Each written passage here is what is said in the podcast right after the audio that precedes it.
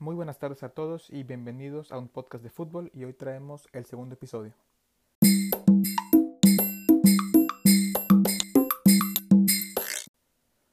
Hola a todos, ¿cómo están? Muy buen sábado. Les habla su amigo Chelo. Gracias por escucharnos en este segundo episodio de un podcast de fútbol. Muchísimas gracias por todo el apoyo que, que me han dado durante estos días de, de inicio de este nuevo, de este nuevo proyecto es muy importante su apoyo. De, de hecho, es, lo más importante en este inicio que he, em, he recibido muchas muestras de, de, apoyo, entonces eso se, se les aprecia muchísimo, se les agradece demasiado. Y yo sé que me esperaban oír hasta la siguiente semana y eso no, no, va a cambiar, pero parte de los podcasts espontáneos que les comentaba era precisamente esto, subirlos em, sin un día determinado, pues entonces el día de hoy les quise traer una, una historia diferente y única sobre lo que les comentaba antes, que el fútbol es mucho más que un deporte. Entonces hoy les traigo esa primera historia y vamos con el protagonista de esta historia que se llama Didier Drogba. Em, los que ya, ya, lo conocen, nació el 11 de marzo de 1978 en la ciudad de Abidjan, en Costa de Marfil, es la parte oeste de África.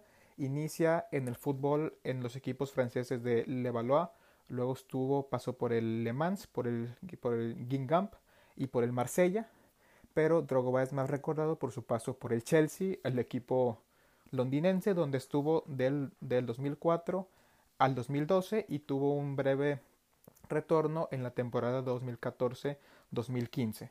Con el equipo del Chelsea marcó 165 goles en 381 partidos, que lo convierten en el cuarto goleador histórico del equipo. Obtuvo cuatro títulos de Premier League, cuatro campeonatos de la primera división en Inglaterra, cuatro FA Cups, dos Community Shield, que es un torneo que enfrenta al campeón de la Premier League contra el campeón de la, FA Cup, dos Copas de la Liga, y posiblemente su mayor logro fue la UEFA Champions League del, de la temporada 2011-2012, donde él prácticamente él es el artífice de que el Chelsea tenga su única Copa de Campeones en, en un contexto en el partido final Bayern Múnich contra Chelsea en, en el Allianz Arena, o sea, Múnich era prácticamente local, o sea, salió que, o sea, desde el principio se, se estableció que la final era en Múnich y pues llegó la final, fue un partido totalmente cargado para el, para el Bayern, donde el Bayern tuvo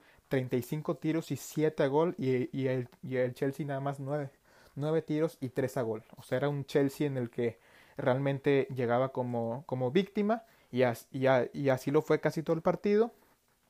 Eh, van perdiendo desde el minuto 83, les mete gol el, el Bayern y Drogba lo empata con un cabezazo al minuto 88 Pasa el tiempo extra, se van a penales y Drogba marca el penal decisivo. Entonces Drogba entra en la historia del Chelsea como un goleador, muchos campeonatos y prácticamente el artífice de su única Champions League.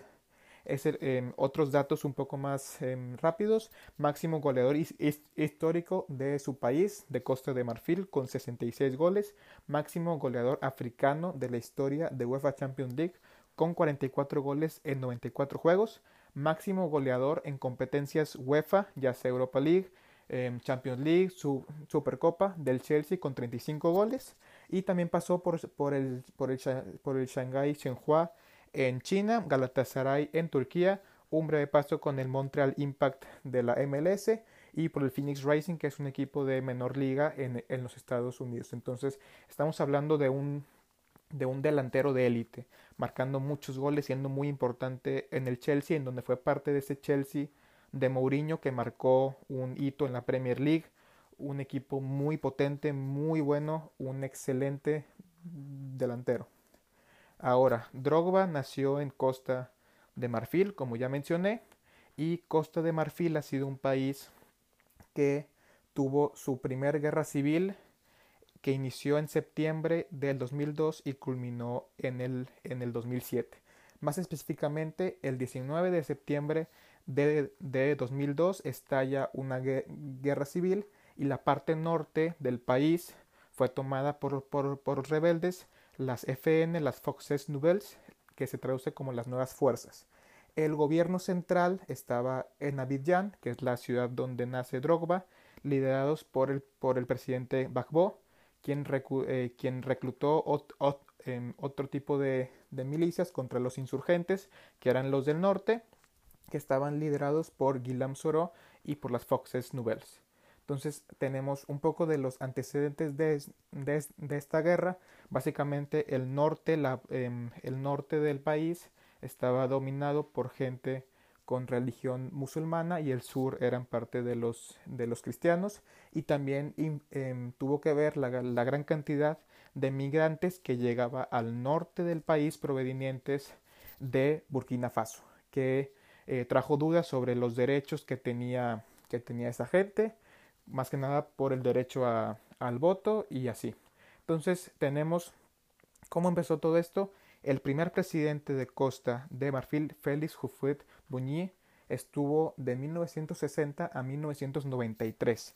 Estuvo 33 años en el poder en Costa de Marfil, pero durante ese tiempo logró mantener la paz, em, o sea, logró que en su gobierno hubo cierta paz entre el norte y el sur, pero del 93 a los, eh, a los consiguientes presidentes no se tuvo esa misma gestión. Entonces, volviendo a los datos sobre la Primera Guerra Civil, hubo más de, más, más de 4.000 personas fallecieron por el conflicto armado. En el 2004, las Naciones Unidas trataron de entrar al país mediante su, su ejército de, de cascos em, azules, pero fracasaron en terminar la, la guerra. Fueron prácticamente cinco años de ataques entre ambos bandos con, con la ciudad de Bouaké como la sede de las FN en, el norte y Abidjan y, y, y, y, en el sur. Perdón ahí. Em, la guerra finaliza el 4 de marzo del 2007 con un tratado de paz entre el gobierno y los rebeldes. Y gran parte de la paz se debe a la selección de Costa de Marfil y a Didier Drogba. Claro, hay que destacar que eh, eh, eh, ha existido una segunda guerra civil en Costa de Marfil que duró del 25 de febrero del, 2011 al 11 de abril del 2011. Fue prácticamente dos meses, un poco menos de, de, dos meses de cierto em, conflicto entre ambos bandos. Se logró detener un poco, pero todavía sigue algo de la incertidumbre. Pero bueno, volviendo al tema de la Primera Guerra Civil.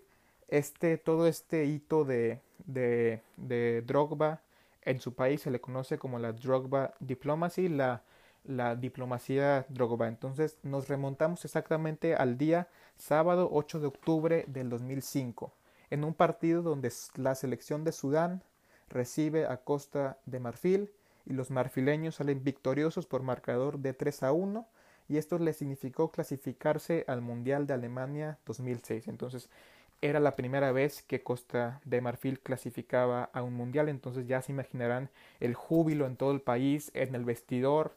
Entonces Drogba, bueno, cuando ya estaba toda la selección en el vestidor, se arrodilla y, y rodeado de todos los de todos sus compañeros de la selección, todos con, con origen étnico em, variado, se dirige a la cámara de la televisión nacional y dice el siguiente mensaje textual.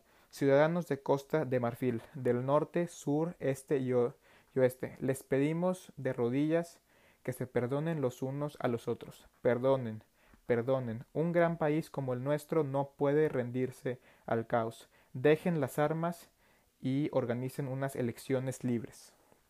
Este tipo de, de mensaje, este mensaje que lanza Drogba caló hondo en, el país, ya que, pues, como ya dije, todo el país estaba en júbilo, celebración por haber conseguido la primera participación, por haber em, clasificado por primera vez a un, a un mundial y necesitaban que alguien les abriera los ojos. ¿Y quién más si no fuera su estrella en la, en la selección? O sea, estaban tan metidos en la pelea que uno que un éxito en el fútbol de su selección les trajo alegría, les trajo júbilo, les trajo celebración y Drogba aprovechó ese momento para pedir un, alto a la guerra. Entonces, una semana después de ese mensaje de Drogba, se acordó un, cese al, em, al fuego y fue prácticamente el inicio del fin de la guerra. Pero Drogba se dio cuenta que todavía había, había ciertas cosas que resolver lógicamente y, un año más tarde en el, en el 2006 cuando Drogba gana el premio al mejor futbolista africano del año vuelve a su país a, em, a mostrar, a celebrar con la gente que gana ese, ese trofeo, pero no va ni a su ciudad natal ni a, ni a va a, a, a la ciudad de, Bo, de Bouaké, que era la sede de las, de las nuevas fuerzas y les recalca el mensaje que, que, tiene que haber unión en el pueblo. Entonces Drogba se da cuenta que todavía faltaba más cosas por hacer, entonces cuando gana este premio va a su país a celebrarlo con la gente, a que la gente esté cerca de él y va a la ciudad de la sede de las nuevas fuerzas, de uno de, de los dos bandos. Entonces, al año siguiente, o sea, Drogba no se conformó solo con esto. Entonces, al siguiente año logra mover un partido de la selección de Abidjan a Bouaké. Entonces, en 2007, eh, Costa de Marfil se enfrentaba a la selección de Madagascar en un partido de, de, de clasificación para la Copa Africana de Naciones del 2008. Entonces estaba este partido clasificatorio Costa de Marfil contra Madagascar en la capital en, pero Drogba eh, convence a la gente que debe convencer de mover el partido de esa ciudad a Bohuaqué. Entonces eso eh, no fue un partido cualquiera y se notó desde que varios ministros de gobierno entraban fuertemente escoltados al estadio, sonó el himno nacional de Costa de Marfil y el presidente em, Bagbo junto al líder rebelde lo cantaron el uno al lado del otro. Entonces, ¿qué pasó? Drogba supo que la guerra había acabado y dijo esto: Ver a los dos bandos juntos cantar al unísono el himno de mi país fue muy especial. Sentí que Costa de Marfil volvía a nacer. Entonces, ¿qué hace primero Drogba? Primero, Drogba manda un mensaje de paz, aprovechando la situación en la que su selección pasa primera, por primera vez a un mundial, en que todo el país está en júbilo, aprovecha y manda un mensaje de paz. No conforme con eso, el siguiente año gana este premio que ya les mencioné y va a Bouaké a entregarse a la gente, a mostrarlo con, con la gente y les recalca sobre este sobre el sobre la idea que, que, tiene que haber paz en su país. Y no conforme con eso, él es el, el que tiene la propuesta de, de, que un partido de la selección se, se, se celebre en, en y prácticamente eso acaba con la guerra. Entonces ese partido lo ganan 5-0 a Madagascar, fue totalmente una fiesta y algunos titulares de prensa decían lo siguiente, cinco goles para, para borrar cinco años de guerra. Entonces es, es increíble cómo, cómo Drogba tuvo la visión de usar el fútbol, de usar que estaba en una posición de influencia sobre su país, que todo su país estaba viendo a la selección y usó el fútbol, usó su éxito en la selección para lograr traer paz a su país. Y por todos esos actos, en enero del 2007 lo nombran embajador de buena voluntad por el programa de las Naciones Unidas para el Desarrollo en el, en el 2010 se le incluye entre las 100 personas más influyentes del mundo y a partir de esa fecha eh, tiene una fundación llamada la Fundación Didier eh, Drogba, donde ha ayudado en la construcción de múltiples hospitales y escuelas y también él asegura que todo ese éxito deportivo y, y, y profesional no sirve de, de nada si no, si no tienes un propósito en la vida y el mío es retribuir todo lo que pueda a, mi país con deporte, con paz. Entonces ya una rápida mm, reflexión sobre el tema.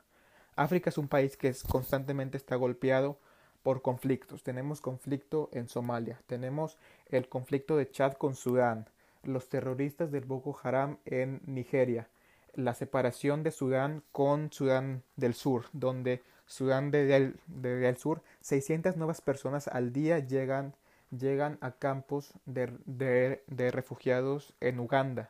Tenemos el conflicto en Libia, en la República Centroafricana, en la República Democrática del Congo. tenemos muchos conflictos en África que normalmente no son tan conocidos. Como no involucran a los principales países del mundo, son conflictos que no acaparan las portadas de los periódicos. Entonces, yo me quedo con la, con la reflexión que si el fútbol ayudó a detener una guerra civil con, con mucho antecedente, con varios años y traer paz a un país, imaginen el poder que puede hacer en nuestra sociedad. Y recalco, no simplemente el fútbol. Cualquier deporte tiene mucho poder en la, en la sociedad, pero el, em, en, este caso fue el fútbol quien em, que es el deporte de mayor alcance y que más se practica en, en, en, una gran cantidad de países en, el mundo y, y, en este caso fue, el, fue, el, fue, fue, la historia de cómo el, el, el, el fútbol ayudó a traer paz a un país. Entonces, si el fútbol hizo tan grande como unir a un país que estaba totalmente dividido por religión musulmana y cristiana, imagínense qué puede hacer el fútbol en, en su colonia, en su ciudad, es, un, es una herramienta, es un vehículo social muy grande que tiene que ser utilizado de la mejor manera posible. Es muy importante la posición e influencia que tienen los deportistas. Tiene que ser usada para dar un buen ejemplo. Los deportistas, muchos de los mejores del mundo, tienen un montón de ojos sobre ellos. Y lo que, y lo que ellos hagan, muchas veces los niños lo ven y lo ven como un modelo a seguir, lo ven como un ejemplo. Entonces es muy importante que se hagan este tipo de cosas como la de como la de Drogba y muchos otros que tienen sus sus propias fundaciones. Luego podemos hablar más o menos de lo que hace Sadio Mané, eh, eh, eh, que está en Senegal también. Es muy importante que los deportistas se den cuenta que son ejemplo para muchas personas y que ellos tienen la responsabilidad, la responsabilidad de hacer buenas acciones para que se vean reflejadas en el resto de la gente. Claro que esto no siempre em, pasa. Vemos ejemplos como ahorita Kyle Walker con el Manchester City rompe la cuarentena, Jack Grealish rompe la cuarentena en varios del Arsenal, Pepe rompe la cuarentena. Son ejemplos que no deben pasar y no y no debemos de seguir esos, e, e, ese tipo de acciones, pero sí tenemos que conocer historias como la de Drogba para darnos cuenta de lo importante que es el fútbol en la sociedad, en las ciudades, en el país y a nivel mundial. El fútbol es una manera de traer paz a un lugar, de, de traer desarrollo social a un lugar. Y bueno, hasta aquí el capítulo del día de hoy. De nueva cuenta, muchas, muchas gracias por escucharnos y por el apoyo que me han dado. Sin ustedes del otro lado esto no sería posible, así que les recalco las gracias. Y bueno, les recuerdo el siguiente episodio, ahora sí, el siguiente episodio el martes o el miércoles sobre la jornada de la Bundesliga, que ahorita ya hubo ciertos partidos muy interesantes, por cierto, muy buenos partidos, claro, tomando en cuenta que, que los equipos vuelven apenas. Entonces, el martes o miércoles hablamos sobre la jornada de la Bundesliga, sobre cómo van el resto de las ligas en torno a que si vuelven o no. Tendremos nueva, nueva información sobre lo que pasa en la Premier en España y en Italia más que nada y el resto del, de las ligas también. Y también tendré un tema extra preparado sobre un tema que se estuvo eh, hablando mucho en la prensa hace, hace varias semanas, que se ha caído, pero ahí se las dejo como, como un tema extra que hablaré también sobre el, el siguiente capítulo. Y sin más por decir, muchas gracias y nos vemos a la próxima.